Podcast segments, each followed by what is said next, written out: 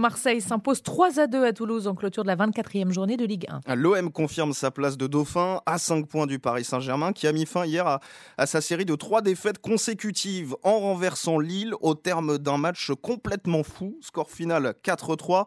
Neymar est sorti sur blessure, mais Bappé puis Messi ont permis au PSG d'arracher la victoire dans les derniers instants, Nicolas Georgerot. Début, plein de buts et des rebondissements. Le public du parc a adoré et Christophe Galtier un peu moins. Le terme, c'est soulagement car l'entraîneur parisien a vu son équipe encore souffrir terriblement par séquence, se décomposer aussi alors qu'elle avait deux buts d'avance. Je saute pas au plafond, il y a eu trop de déconcentration, de renoncement, on a perdu énormément en intensité. Un doublé de Mbappé, un coup franc génial de Messi notamment, les stars ont pesé, confirme le milieu portugais Vitinha. C'est important de dire que nous ne sommes pas contents avec le match que nous a fait, c'est important de dire ça, tout le monde veut gagner. Mais il y a les blessés et le trio offensif va perdre un élément pour les prochaines rencontres. Neymar, entorse à la cheville, va devoir se soigner et espérer être sur pied pour le déplacement au Bayern dans deux semaines et demie.